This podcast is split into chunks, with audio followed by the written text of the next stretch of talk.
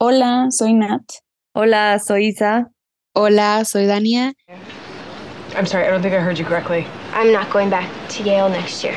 But why? Because I'm not sure that it's the right place for me. And I'm not exactly sure what I want to do with my life. You're not quitting Yale. Yes, I am. You're acting incredibly immature, and I know it's because you're hurt, but you've got to get a grip. Fine, I don't care about that, but you stay in school, you take some classes, you figure out what you do want to be. That's not what Yale is for. That's what college is for. Yale's ex- Y pues bienvenidos a otro episodio de Domingo de Bajón. Hoy vamos a estar hablando sobre eh, personajes de mujeres complejas y con esto hacemos referencia a mujeres que no son lineales, sino que tienen muchos matices, que sienten mucho y que se ven representadas de manera de y esto se ve representado en cómo actúan, en cómo viven y en sus líneas narrativas. Entonces, eso es lo que vamos a estar hablando hoy, lo que vamos a estar abordando. Así que, ¿con qué les gustaría empezar, Isa, Nat? Pues yo creo que justo esta parte de los matices, este, creo que es como la característica más importante de este tipo de personajes, porque pienso que em, son como personajes con más profundidad, como con más capas, y hay como, está la superficie, lo que todo el mundo ve, pero la narrativa como que va adentrándose más y más y más como al interior del personaje, Sí. que es, justo siento que es como lo que lo hace tan atractivo y, y que te puedes identificar con el personaje, que no es nada más como una historia por encima, sino que explora varias facetas de la persona. Entonces, Sí, sí. eso. Y justo con eso, una de las primeras notas que yo tengo acá es esta idea de que las mujeres eh, siempre son perfectas y siempre saben cómo comportarse, cómo actuar.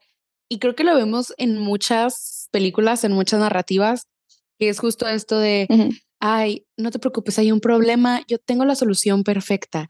Y es como, eso no pasa en la vida real, o sea, puede que sí, puede que ya sepas cómo actuar, puede que ya lo hayas vivido y puede que apliques a lo que aprendiste, pero siento que muchas veces eso no es realista y que justo estas mujeres eh, rompen estereotipos de perfección y de idealización hacia las mujeres y abren este panorama de es normal sentirse perdidas, es normal sentir enojo y, y pues sí, o sea, básicamente es esto, em, estos estereotipos que se tienen y esta, lo que se espera, ¿cómo se dice? Expectativas pues de cómo deben de ser y de cómo deben actuar.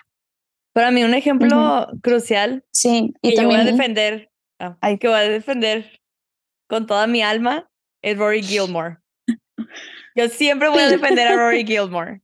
¿Ok? sí, sí. Todo el mundo la odia sin razón. O sea, sí, se equivocó mil veces, sí, hace mil estupideces, pero de verdad, o sea, no sé qué esperan de ella. No sé si esperan que sea perfecta 100%, que justamente es un poco lo que espera su mamá de ella, que digo, pues eso es como parte de los layers que tiene. O sea, para mí ella empieza la serie, o sea, en Gilmore Girls, ella empieza la serie siendo también bastante perfecta, porque todavía no vive como ese cambio de adolescencia donde todavía no sabe qué hacer con su vida y después ya se pierde a sí misma, que es algo que todo el mundo vive, pero de verdad como que la gente siguió esperando eso de ella, de su personaje, de como esa perfección, esa, hasta esa, ese vínculo que tiene ella con su mamá, que es como súper padre y lo que sea, y cuando ese vínculo se ve dañado por la vida, este, la gente no, no soporta, pero es que, o sea, es lo más realista, no,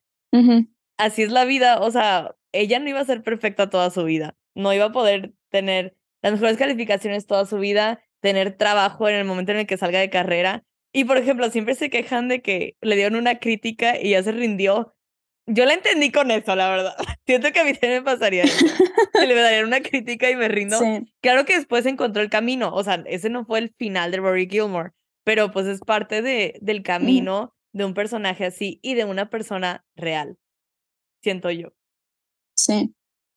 Y sabes que Sí, también siento que pasa, ay, perdón, siento que pasa No, con dale, dale. Rory que, este, como que nunca se permitió como estando más chica en la prepa, incluso comenzando la universidad, como esa inmadurez, ¿sabes? Como darse el permiso de cometer errores y como estar conforme con esos errores, o sea, no, no es tampoco como que, ay, me vale madres, pero es como, ahí está, hice este error, que aprendo de esto, ¿sabes? O sea, como, siento que nunca se ¿sabes? Y para algo, este, pues como en su historia, en su narrativa, se equivoca y pues, o sea, no tiene cómo seguir, ¿sabes? O sea, esa crítica que le llegan de las demás personas es como suficiente, suficientemente potente para que como colapse, ¿no? Y creo que es algo como justo muy humano. Sí, justo eso de muy humano. O sea, creció con todas estas expectativas en ella. Y creo que eso también es algo, o sea, injusto. Digo, creo que es una serie, pero claro que es algo muy injusto que esté creciendo con todas estas expectativas de que le ponen a una morrita de 16 años. Y claro que obviamente si le, iba, si le iba a llegar una crítica, y lo estaba diciendo ahorita Isa, y nunca en su vida había recibido críticas, todo lo que hacían era que le aplaudían, que le decían de que eres perfecta, de que tienes un futuro brillante, pues obviamente iba a chocar todo su mundo, o sea, toda la concepción que ella tenía sobre lo que hacía y sobre ella misma. O sea, claro que iba a ser algo muy complicado para ella. Y la verdad a mí me gusta mucho, o sea, yo siempre digo que Rory Gilmore a mí me gusta mucho. Claro que a veces sí te desespera mucho y eso no significa que no puedas criticar lo que hace en la serie, pero siento que también viene mucho de la empatía decir esto de, ah, ok, o sea, entiendo por qué está actuando así. Y claro que es eso, o sea, no es perfecta. Y eso es algo muy humano, justo lo que estaban diciendo ahorita. Entonces, sí. Siento que el problema también es que como que la gente demoniza mucho como a este tipo de personajes. O sea, Rory Gilmore, obviamente yo no defiendo de que todo lo que hizo, ni estoy de acuerdo en todo lo que hizo, pero que la ponen así como la verdadera enemiga de Gilmore Girls. Pues no, o sea, ni siquiera creo que hay un enemigo en Gilmore Girls, pero o sea, tampoco es como que va a ser Rory, o sea, no, no creo que funcione así. O por ejemplo, este, también he pensado, bueno, a mí me pasó una vez, no sé si han visto Big Little Lies, que es muy buena. Si no la han visto, la Está en mi lista, nena. Está en mi lista. Yo tampoco la, tienen que ver ya, pero bueno, en Big Little Lies, imaginen que son como varias mujeres mamás de como California. Este, entonces es como esa dinámica de ellas y las situaciones que viven, lo que sea. Pero, por ejemplo, yo, mi mamá y yo vimos la serie al mismo tiempo y se la recomendamos a mi papá. Y mi papá cuando la vio dijo de que odio al personaje de Reese Witherspoon, de que la odio y dejé la serie por ella y lo que sea. Y mamá y yo de que, ¿qué? O sea, ni nos dimos cuenta de como lo annoying que podía ser el personaje, pero para él era de que algo así ya era ella como un demonio. Y se me hizo el shock porque yo, o sea, hay un, el, personaje de Alexander Skarsgård, voy a spoiler un poco, pero él literalmente es un esposo abusivo. Y o sea, para él, para mi papá, de que le caía peor Reese Witherspoon que no invitó a las amigas a la fiesta que el esposo abusivo. O sea, siento que eso es lo que pasa con ese tipo de personajes de mujeres de que literal las demonizan completamente. Digo, ya, ya eché a mi papá debajo de, del autobús. O sea, ya lo expuse con esto. Pero, o sea, o sea, ¿cómo es que te cae peor? Reese Witherspoon, que literal lo peor que hizo fue que no invitó a las amigas a la fiesta, que el esposo abusivo Alexander Skarsgård, que para mí literal es el personaje de él. Cada vez que salía en la pantalla yo temblaba de miedo. O sea, Tipo, siempre le llevan como un nivel de que de odio a este tipo de personajes de mujeres que literal solo son humanas, o sea, no están haciendo nada de que ella ni mató a nadie ni nada, el otro güey sí estaba golpeando a su esposa, tipo, concéntrate en lo que importa. Y siento que eso viene mucho de, o sea, obviamente son ideas patriarcales que tenemos en nuestra cabeza y de hecho, hace poquito estaba hablando con, con otras amigas sobre eso, de cómo es que nos enseñan, o sea, a nosotras muchas veces a tener empatía por otras personas antes que por nosotras mismas y compasión. Entonces siento que eso tiene que ver mucho justo con estas ideas, o sea, porque estás viendo a una mujer que está actuando de una manera que tal vez no es, digo, no es el contexto, porque obviamente no sé, no he visto la serie, pero si no invito a las, o sea, a las demás y todo esto, pues yo me imagino de que, ah, pues ha de haber tenido sus razones, o si se equivocó, pues se equivocó, ni modo, pero es como, ¿por qué está pensando tal vez por ella misma? O sea, la vas a odiar más que a, otras, que a otra persona o a otros personajes que están actuando justamente en contra de otras personas y que por un momento ella se detuvo a pensar en ella misma. Entonces, como que me chocan mucho, o sea, me chocó mucho esto que dijiste con justo esta conversación que tuve. Y también me acordé de un discurso de Greta Gerwig en donde está hablando cuando, cuando estaba haciendo pitch de, de yo, nada que ver, de Lady Bird. Y ella como que le decía a, corporativos, o sea, a hombres dentro de corporativos y administrativos y demás, de que, ejecutivos, mejor dicho, de que, ay, pues sí, miren, es esta historia de esta, de la relación de esta adolescente con su mamá y que muchas veces los hombres se quedaban como, ¿de qué me estás hablando? O sea, ¿cómo que eso pasa? Y luego ella se detuvo a pensar de que, ah, pues claro, o sea, ¿cómo van a saber qué es lo que hacemos cuando no están en, cuando nosotros no estamos en su presencia?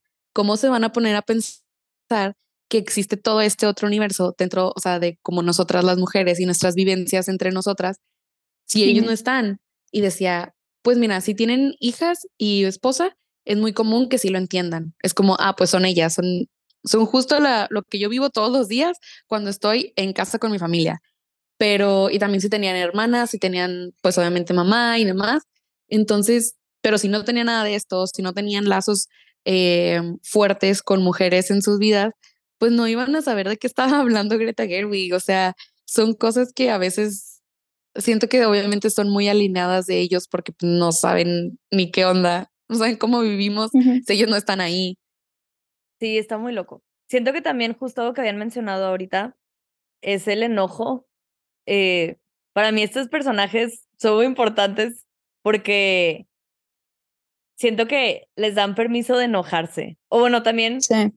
Y también de ser completamente locas, que eso es muy importante. Para mí, de El que. rage. Exacto. La ira. Sí. También, de hecho, en Big Little Lies es otro buen ejemplo. Hay una escena donde Laura Dern rompe todas las cosas de su esposo. Entonces, ese también es muy bueno. Pero también siempre pienso en Debbie Bishwakumar, o como se pronuncia, de, de Never Have I Ever. Ella es mi diosa y todos dicen que es malvada y sí lo es un poco, pero de verdad ella, o sea, es que ella se equivoca un chorro, un chorro. Ella es la persona que toma las peores decisiones en la vida, pero también la defenderé con mi alma y es representación de mujeres con malas ideas, de que de tomar malas decisiones, pero no, o sea, la verdad me gusta mucho eso de que no tener personajes de mujeres que siempre son perfectas, porque también pues nosotras ¿Cómo vamos a llegar a esos estándares? O sea, obviamente nosotros nos equivocamos, nos enojamos y también nos ponemos tristes de cosas, porque a mí también me ha pasado que en la vida me pongo triste de cosas, me enojo de algo y siempre he tenido, muchas veces me he tenido que como que esconderlo y guardarlo porque no siento que tengo el permiso de sentirlo. Y esos personajes de que mínimo me dejan de que, bueno, o sea, sí se puede liberar esto. Exacto, y de que tienes permiso de sentir esto porque es algo que te pasó y no pasa nada si sientes eso. Sí. Ahorita que estábamos hablando de eso, de la ira y de como, pues al final de cuentas siento que son emociones fuertes, ¿no? O sea, es ira, es tristeza, o sea, como, no sé, también pienso como en una depresión que no te deja salir de la cama, ¿sabes? O sea, es como vivir todo de manera intensa y que siento que como mujeres justo y pues en un sistema patriarcal, te ves como obligada a no poder expresar eso, ¿sabes? O sea, a tener que guardar esa perfección, a tener que guardar como tu distancia, a poderte permitir sentir esas cosas. Y ahorita también me acordé de, de Nina, de Black Swan, que siento que también, no sé, como que pienso en, un personaje femenino complejo y pienso en ella, o sea, como que una, una mujer, pues una bailarina que justo intenta buscar esa perfección y trata de inhibir internamente como sus demonios internos y pues no, no se deja sentir como tal. Entonces, esos sentimientos la van consumiendo por dentro y siento que, pues sí, es el como trasfondo de la película. Sí, o sea, son muy, muy buenos ejemplos y justo lo que decía Isa ahorita. Y en mis notas tengo anotada justo Mindy Kaling con sus series. O sea, porque sí, Debbie en Never Have I Ever y también en Sex Lives of College Girls. Sí, sí, neta. O sea, véanlas. No, pero Vela, el personaje de Vela. Ah, sí. Sí, ah, sí, y justo eso iba, justo iba a hablar de Vela porque ella es muy ambiciosa y ella sabe lo que quiere y no le importa hacer lo que tenga que hacer con tal de cumplir lo que ella quiere. Y claro, o sea, la neta en la serie, y más en la segunda temporada, en la segunda temporada ella de verdad se, les, se le botan las canicas y hace todo lo que ella quiere hacer para lograr lo que ella decide. O sea, ella quiere ser la mejor... Eh, como se dice, comediante, o sea, le encanta escribir piezas de comedia. Eh, ella dice que, que uno de sus sueños, o no me acuerdo si su más grande sueño es ser escritora, escritora en SNL. Entonces, a ella le encanta como todo este tipo de, de entretenimiento. Y ella pues entra a, a The Catalan, que es la, la revista de comedia en la universidad, pero después pasan muchas cosas para entrar, también está súper sketchy cuando sale, después ella funda su propia revista, si no la han visto, vean esa serie, estoy dando spoilers, pero sí son importantes, pero hay muchas cosas muchísimo más importantes que pasan como toda en, esta línea narrativa. Y, y pues sí, o sea, es como, ah, y aparte son muy complejas tanto Debbie como Bella porque justo son pues hijas de inmigrantes entonces tienen como toda, esta presión sobre ellas de que realmente tienen que ser perfectas y que tienen, por ejemplo, a Bella, sus papás pues no la dejan estudiar, eh, no sé, escritura o algo como más de arte. A ella le estaban imponiendo que estudiara eh, neurociencias o algo así. Entonces ella llega a mentir sobre esto, llega a hacer mil cosas simplemente porque es justo creo que esto de como que no tiene el permiso de ser quien ella quiere ser y siento que también entra mucho en la aceptación a ella misma, o sea, como que no acepta en cierta manera eh, como todas estas complejidades que ella tiene y claro que también, o sea, por ser mujer, si entramos como en la interseccionalidad, obviamente ella toca muchas ramas y dentro de la universidad también. Pero sí, y, y lo, que, lo que quería resaltar era también que le dan permiso, o sea, ella se da permiso, dentro de su aceptación, ella sabe que es ambiciosa y que ella quiere lograr lo que ella quiere hacer. Entonces eso también es muy importante, o sea, porque muchas veces pensamos que las mujeres no pueden tener ambición y no pueden crear como todo este plan para llegar a donde ellas quieren, que claro, Bella sí lastimó mucha gente y se lastimó ella misma y lo vemos al final de la segunda temporada. vive las consecuencias al final. Exactamente, exactamente. Igual que Debbie. Sí. Siempre viven las consecuencias ellas. Exactamente. Y era justo lo que decía Nat ahorita, o sea, de que tal vez una depresión que no te deja mover. Debbie vivió esto, o sea, al inicio de la primera temporada vemos, o sea, cuando muere su papá y que ella literalmente no podía caminar. Es como, primero, o sea, de verdad es un shock, porque sí, las dos son muy de comedia, o sea, tienen este giro muy, muy de comedia ambas series, pero lo padre es que toma, o sea, tocan temas muy profundos en la vida de todos sus personajes. Entonces, eso me gusta mucho también de Mindy Kaling como escritora, porque siento que entiende muy bien la profundidad de, de sus personajes.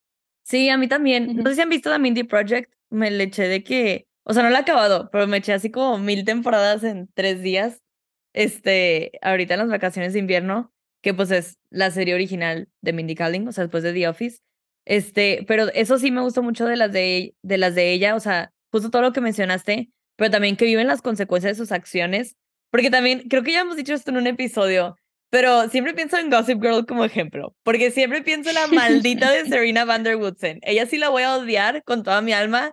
De verdad, no hay un personaje en toda la historia del planeta Tierra que odie tanto como a ella. Y creo que en parte es porque ella de verdad no vivía ni una consecuencia de sus acciones. O sea, ella destruía la vida de todos sus amigos y salía como la principal de la serie, Y no solo la principal, digo, puede ser un principal, el protagonista y ser mala persona y vivir las consecuencias, pero aquí no, o sea, aquí era como casi que heroína, le pisaban los, le, le besaban los pies y así yo, ya déjenla, o sea, de verdad es la peor persona. y es un ejemplo de un personaje que pues no está tan bien escrito en ese sentido y digo que se sale con la suya. O sea, por ejemplo, para mí esta es una temporada de Sex Lives of College Girls. Literalmente, Bella se pasa toda la temporada arruinando su vida y la de los demás. Así toda la temporada. Y acaba literalmente la temporada con ella dándose cuenta de todo esto malo que hizo a los demás y a ella misma. y, y literalmente como que intentando aceptar eso y pues sabe que ahora va a tener, ahora está viviendo las consecuencias de todas sus acciones, porque así es la vida real. Y eso, o sea, eso es bueno de estos personajes que sí están bien escritos, o sea, que sí, pues sí, o sea, las mujeres no somos perfectas y no podemos aspirar a hacerlo. También nos equivocamos, pero también enfrentamos las consecuencias de las equivocaciones que tenemos. Entonces, pues sí. Igual, o sea, volvemos, regresamos con nuestro primer episodio de personajes escritos por mujeres, ¿no? Y siento que una parte interesante de ese rubro que sí, obviamente, pues una mujer comprende la complejidad de escribir a una mujer, ¿no? O sea, que no es nada más como una base superficial que tiene que ser bonita y que tiene que tener como un love interest y no, o sea, es como tienes que ir un poco más profundo que eso. Entonces, eso por un lado, y también pues el hecho de que la, en la mayoría de los casos los personajes no están sobresexualizados, ¿no? O sea que cosa que no sucede con personajes femeninos escritos por hombres. Y, y pues sí, eso. No, y un ejemplo puede ser Fleabag, que Fleabag, aunque especialmente en la primera temporada, bueno, más bien en la primera temporada, que literal era más como sex maniac, de que aún así nunca fue como súper sexualizado su personaje, o sea, era más ella con su conflicto interior de todo pues lo que hizo y lo que seguía haciendo. Este, digo, Phoebe Waller-Bridge obviamente hizo algo increíble con Fleabag que poca gente puede hacer, pero ese también es un personaje de de un personaje femenino complejo que es muy bueno y muy bien escrito. Sí, aquí justo, ajá. No, no, no, nada, nada, tú, dile. No, no, no, iba a seguir igual con Fleabag porque aquí se sabe que las tres amamos Fleabag. Y eso también era uno de mis puntos, o sea, que es una obra maestra lo que hizo Phoebe Waller-Bridge con esta serie y más porque también, o sea, en toda la narrativa, ella, o sea, a mí lo que más me gusta es que tiene relación con la audiencia y que literalmente muestra cómo tiene vergüenza de lo que ha hecho. Y siento que se nota más en la primera temporada que en la segunda, porque en la primera es cuando como que tiene estos flashbacks de lo que pasó y es de que los, ¿cómo se llama? Los suprime. Era de que, no, no, no te los puedo mostrar. Esa parte mía no te la puedo mostrar porque estoy avergonzada de lo que hice, estoy avergonzada de lo que pasó, me sigue doliendo. Em, pero vemos como toda esta parte con, con su amiga y no lo quiere mostrar hasta que llega un punto en el que explota. Literalmente explota y ya sabes lo que pasó, te muestran toda esta relación, em, cómo es que, cómo es que pues pasó lo que pasó con su amiga, que murió y así. Entonces, ella sigue como en un duelo. Y es justamente esto también que son las emociones muy fuertes, pero también siento que nos dice de, de de que ella no estaba lista para hablar de algo y llegó un punto en el que era inevitable hablarlo, o sea, como que tenía que hacerlo. Y es justo esta como em, narrativa tan íntima que tiene entre la audiencia y, y Fleabag, que es en donde podemos estar viendo y podemos ir conociéndola más. Y sí, o sea, hay un cambio muy distinto entre la primera y la segunda temporada en cómo tiene la relación con las personas que la estamos conociendo, porque justamente en la primera es justo, es esta parte de la estamos conociendo, estamos viendo cómo es, cómo se nos presenta, pero no en la segunda siento que cambia mucho en, en la narrativa, o sea, y no es para algo malo, o sea, porque en lo personal a mí me gusta más la segunda temporada.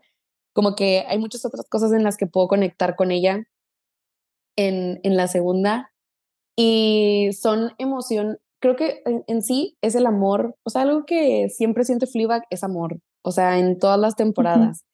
Y a veces siento que nos quedamos más con la idea de el amor, no, no quiero decir romántico porque no es tan romántico, o sea, no es este estereotípico amor romántico que se vive, sino desde ese approach, o sea, más con el, con el padre, con Andrew Scott.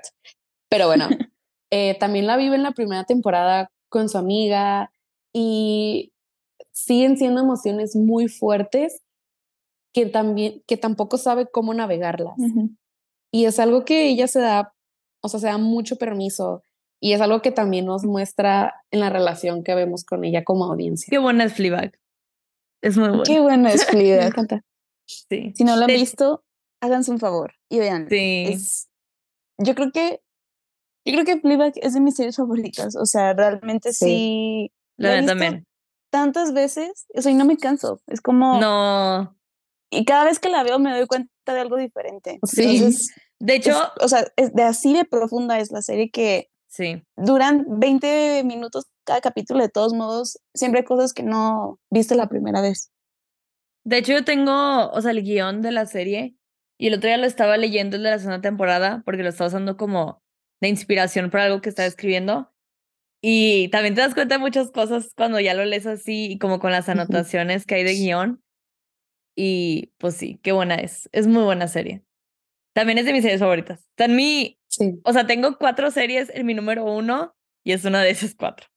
También Gilmore Girls es una de esas cuatro. Pues sí. Buenísima. Siento que también podemos ver estos personajes y yo voy a volver a hablar de Anne Vidani porque también es una serie que repito y repito muchas veces. Y Anne también es demasiado compleja, o sea, Sí. La morrilla también, o sea, es que de verdad la escena que más tengo grabada en mi mente es cuando llega Miss Stacy y ella le empieza a dar todo el chisme de todo lo que va a pasar, de que sí, es que el profe anterior se fue porque se iba a casar con una amiga, pero mi amiga la dejó plantada en el altar y él pues se fue y ya no pudo regresar de la vergüenza. Y yo, Anne, cállate por un momento. Sí. o sea, y también cuando, creo que cuando, ah, cuando hace su artículo, ah, hablando sobre las mujeres, después de lo de, ¿era Josie? sí, creo. Sí, ¿verdad? Creo que sí. O Josie era la, la anterior. Ay, no me acuerdo. Pero bueno, se me fue el nombre en este momento. Pero cuando ella quiere hablar sobre cómo las mujeres, o sea, no, o sea, están completas y todo esto, y al final se da cuenta de que se equivoca porque está hablando de algo que no le corresponde, que es cuando este Billy quería a fuerzas como abusar, o sea, a fuerza, o sea, quería abusar de, según yo sí era Josie Pye, em, que la actriz se llama Miranda Kion, eh, ella, o sea, su personaje, pues son pareja, es pareja con Billy y este vato, o sea, pues, o sea, quería abusar de ella porque no entendía que no es no, y Anne se da cuenta de que pasó esto y después todas las personas empiezan a hablar sobre, sobre Josie y se arma como todo este gran chisme y ella escribe el artículo y al final se da cuenta de que era algo que tal vez no le correspondía y va y le pide disculpas. O sea, también tuvo que vivir mucho las consecuencias como desde otra narrativa. Sí. También tiene muchos momentos humildes. Sí, sí. esa mujer. no, pero también muchísimos momentos humildes. Me acuerdo que esa serie la vi y, o sea, la acabé y la volví a empezar así que seguido. Yo y también. también ves un chorro la diferencia de cómo creció, o sea, sí. de verdad te quedas en shock de cómo ha crecido Anne, cómo creció Anne a través de los años y de vivir todo a la mala muchas veces. Pero también, o sea, sí está muy bien escrita también por eso, o sea, sí, sí va creciendo y cambiando y aprendiendo. sí. Y es justo esto de, o sea, que creo que todas las que hemos dicho, pues se van encontrando a sí mismas. O sea, y este descubrimiento, pienso que nunca va a terminar porque es un proceso. Entonces es obviamente esta constante de estarte equivocando, aprender al respecto y si no aprendiste nada, pues también, o sea, sigue siendo un proceso y mm, me encanta. Y luego Sí. también está, o sea, creo que las que hemos dicho están mucho en esta rama, o sea, justo en esta rama, pero luego está otra rama de realmente a las que se les bota la canica, como en Gone, en, Ajá. Ah, en bueno. Girl. Amo. O sea, sí, eso también es otra rama muy distinta de Sí. mujeres que unhinged, que están unhinged. Ujú. Sí. Y es y con esto me acuerdo mucho del audio de Anya Taylor Joy, que no sé si la vieron, de que de que ama como, o sea, ama a estas mujeres y que justo da el ejemplo de, o sea, hay un está este estereotípico momento en el cine en el que las mujeres les hacen algo, se enojan, les hacen algo horrible y lo único que ves es como una lágrima saliendo de su ojo, o sea, como un Mm. close-up y solo ves una lágrima y es de que no, Sí, exacto. no, de que realmente se nos bota la canica. Entonces, Sí. We go es algo que me gusta mucho. Ajá. Y eso, es- siento que eso es otro, otra rama muy distinta de mujeres complejas. Sí. Sí. Ay, O es sea- que sí tienen que ver Big Little Lies. No pueden hablar de esto sin haber visto. Aparte, de verdad, es una muy buena serie. Van a verla. Sí. Sí, Está obvio, o sea, es en- que En HBO, ¿no? Creo. sí. Creo que sí. Cuando yo la vi, todavía no existe HBO, de que el streaming service, pero Ajá. creo que sí. No, Sí, es muy, en muy buena. Otro personaje en el que pienso y que me da mucho coraje, que no, este, hablo de, de Kat, de Euforia, y me da muchísimo coraje Ujú. que no siguieron esa narrativa en la segunda temporada. A mí me chocó la segunda temporada, perdón, si soy una hater de la segunda temporada. Yo también soy jefe de la segunda que- temporada. Es que no, o sea, ay no, se me hizo muy injusto. O sea, como era un personaje con muchísimo, muchísimo potencial. Y Sí. hicieron un, una mierda Cagadero. en la segunda temporada, un cagadero, tremendo cagadero. También Jules. O sea, También, Sí, Jules, en el también. episodio especial de Jules, de verdad te quedas de que, ala, por Sí. eso esto, esto es, hizo- es así. Ujú, Y te quedas, ujú. o sea, tenía tanta profundidad y luego la segunda temporada que, mmm, y si borramos de que todo esto, todo o esto, sea, ajá. hoy no lo O sea, sí, no, mal, mal, mal ahí. Sí, es que la y- verdad. Ah, dale, dale, Nat, termina. No, y sí, igual siguiendo lo de Juice, o sea, Ujú. porque a mucha gente le caga Juice por eso. O sea, como no, no entienden como el contexto, ¿sabes? No entienden el trasfondo. Y yo les digo siempre, Sí. es que vean el episodio especial, Sí. véanlo, y ahí vas a entender todo.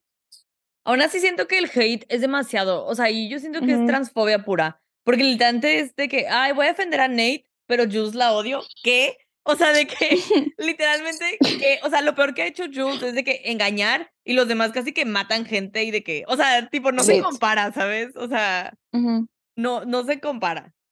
Entonces, Ay, n- no empecemos con Nate porque de verdad es un. Sí, no, no. es no, no, no, no en este momento. No, ahora después haremos un especial para quejarnos de los horribles personajes sí. Oye, masculinos, es por una muy favor. buena idea, ¿eh? Yo creo Pero, que lo, sí. bueno- pero lo, lo malo es que sí existen. O sea, de que, Ajá, obviamente. Eso es el tema, conozco- que existen ajá, en la vida real. o sea, yo sí conozco gente que es Nate. como Nate. Ajá, qué triste. Nate Jacobs. Sí, no. Am, lo que iba a decir es que, si mal no recuerdo, en los episodios especiales participaron tanto Zendaya como Hunter Schaffer en la escritura. sí, Y es, que- Sí. es que, a ver, ya vamos a hablar aquí de cosas porque a mí Sam Levinson, siento que no da. no, nena, No da. no la da. No, No la da. da. O sea, para dirigir, siento que sí. O sea, tiene buenas visiones. Pero buenas visiones. Hasta eso dicen de que llega sin shot list y cosas así. O sea, como que está loco. O sea, Ujú. tipo, le sale bien de que el look al final, pero Ajá, creo que tampoco trabajar como que en su crew y todo. Siento que también está loco ese señor. Siento que, ¿saben qué? Siento que él sería muy bueno en videos musicales. Siento que si agarra su carrera de dirigir videos musicales, le iría muy bien. Pero esto que que es una serie con muchos personajes, con mucha profundidad, no. Ujú. Porque las abandona, o sea, abandona las narrativas de sus personajes de algo que ya pasó anteriormente y es, y es justo lo que siento que pasó en la segunda temporada. Y ahora la Ujú. tercera Oigan, el rumor ese de que se va a situar como cinco años adelante Rumor, es real. es real, es Sí. real. O sea, todas las líneas narrativas que se crearon en And esto no what? van a existir. O sea, no what? van a existir ni una. Tipo, ¿qué va a pasar con la maleta de Rue? De que nada. Ajá. O sea, Ajá. Tipo, no sabe qué hacer con esa serie, la neta. No, sabe. de verdad que no. No. Y por ejemplo, ahí justo lo que habíamos hablado ahorita, la sexualización, o sea, Sí. ¿de Ah, cómo es no necesario que estén desnudas de que todo el tiempo Todo el tiempo. personajes que se supone que son de prepa. O sea, yo sé que las actrices no son de prepa, pero ¿cuál es necesidad? ¿Cuál es la necesidad de que personajes que son de prepa se vean así todo el tiempo? O Sí. sea, también, por ejemplo, yo amo Never Have I Ever también por eso, porque, Ujú. o sea, están en prepa y hasta eso creo que es de mis experiencias de prepa más, o sea, siempre que veo series de prepa que toman lugar en prepa, siempre pienso de que esto es súper lejano a lo que yo he vivido. Y creo que la más cercana es de que Never Have I Ever, porque, o sea, sí, o sea, no los ponen como High School Musical, The Musical, The Series que toman de que refresco, o sea, aquí sí hacen Ujú. cosas, pero tipo, tampoco están de que vueltos locos. Unhinged. Ajá. Exacto, como en Euphoria, o sea, ese es otro nivel insane que creo que no existe, pero Never Have I Ever también me gusta mucho por eso, y también como el trayecto que ha vivido Debbie, ya es que siempre regreso a Never Have I Ever, pero el trayecto que ha vivido Debbie de que con su sexualidad, de que a lo largo de las temporadas, y como la presión que sentía Sí. de como avanzar en ese tema, pero después se da cuenta de que pues no tengo que y de que puedo ir a mi ritmo y lo que sea, eso también está bien padre. Y Sam Levinson could never, he could never do No. that, he could never. No. Club de haters. Es que obviamente ello es. Sí, de verdad que sí. Y yo, es que es hombre, o sea, entonces él siempre ha percibido de esa manera el mundo, o sea, con, o sea, sexualizando a las mujeres y, ay, es que no lo soporto. Ya, Sí. es todo lo que tengo que decir al respecto de Sam Levinson. Sí. Cultura del porno, literalmente. Literal, o sea, literal, he's Literal. making- Y- él está haciendo su porno con Euphoria, o sea, eso es Sí, lo que él está sí. haciendo. o sea, Sí, o sea, Y también ahora con The Idol, o sea, sí. No, que aparte, o sea, que no la he visto. no, todavía no sale. no, no, todavía no Ah, sale. y yo. Pero es que, o sea, lo que pasó con esa serie es que la showrunner o la escritora o algo así, era, o sea, era mujer. Y literalmente de que la corrieron porque tenía como una perspectiva muy femenina y pusieron de que Sam Levinson y The Weeknd como para manejar la serie y de que ellos ya hicieron su rollito ahí. O sea, y literalmente los reviews, o sea, porque los críticos ya la vieron. Literalmente Ujú. dicen de que, literalmente, o sea, literalmente eso es de que una porno. Lit- literally, o sea, no tiene nada de esa serie. Ujú. O sea, de otros ejemplos que tengo anotados, mm, tengo de que em, Joe y Amy March de Little Women, o sea, Mm. no sé, con ellos me identifico mucho, entonces para mí es, o sea, también refleja esa complejidad. También Marianne, obviamente tenía que estar en esa lista de Normal. People. Sí. Y también tengo a Nancy Wheeler Sí. de Stranger Things. También otros personajes que creo que entran en esta lista, ya que estamos diciendo ahorita, este, son Joy y Evelyn de Everything Everywhere All at Once. Y cuando les empieza a valer todo y quieren quebrar y quieren quemar y quieren deshacer y es como que ellas también son caos, o sea, incluso lo dicen y lo admiten. Y es algo que también el decirlo, el verlo y el aceptarlo, siento que ayuda también a normalizar todo esto, o sea, porque al fin y al cabo ellas también lo que estaban sin- lo que estaban haciendo era sentir, Sí, o literal. sea, solo estaban sintiendo Sí, y los sentimientos los- las llevaron a actuar así. Por eso se me hace insane, o sea, que Everything Everywhere All at Once la haya dirigido que dos hombres, pero ¿verdad? tienen de que, Sí. o sea, sí tienen una mirada muy sensible a todo esto, porque pues también es muy difícil plasmar como esta relación madre-hija y todo, pero sí tienen, o sea, ellos dos, mis respetos en ese sentido de que sí tienen una Sí. mirada muy sensible, porque pocos hombres podrían haber hecho este, ni se les habría ocurrido haber hecho esta historia, ni habría Sí. pasado por su mente. Entonces, pues aparte de su talento de directores y escritores, o sea, también pues hay pocos hombres que sí tienen una mirada sensible hacia esto. Y que están dispuestos a, Sí. a, hacer- a realizar una historia así también. Sí. Ah, eso me, Me gusta. encantó. Sí, la Sí. eso está muy bueno. Ahorita que decían eh, de la visión y la sensibilidad que tienen los Daniels. Y yo, es que The Whale, y yo, ah, de que nada que ver, pero justo con esta película que también estuvo en la época, en la temporada de premiaciones, siento que es algo que no hay con el personaje de Sadie Sink. O sea, siento que no está esa sensibilidad, que ella es caos. O sea, honestamente su personaje es... Salí en la pantalla y era de que, ya sáquenla, ya sáquenla que no la soporto, no la soporto. Y amo a Sadie Sink, pero su personaje es horrible. O sea, en el sentido de, en dos sentidos. En el sentido de lo que estamos diciendo ahorita y no como algo malo, sino como algo de cómo es ella. O sea, es horrible en el sentido de que es muy compleja, pero luego siento que también, no, es que hay algo de ese personaje que es muy complejo y que es muy mala, o sea, mala ella como persona, pero que de verdad no me gustó, o sea, no sé si es porque es algo muy cruel y no es como mi, mi cup of tea de crueldad en alguien o suena que bien frío, pero bien feo. Pero estamos diciendo a todas estas mujeres que literalmente se le botaron la canica en mil cosas y a ella también se le bota la canica y tiene la canica bien botada. Pero de verdad hay algo que a mí no lo dio, no lo dio ese personaje.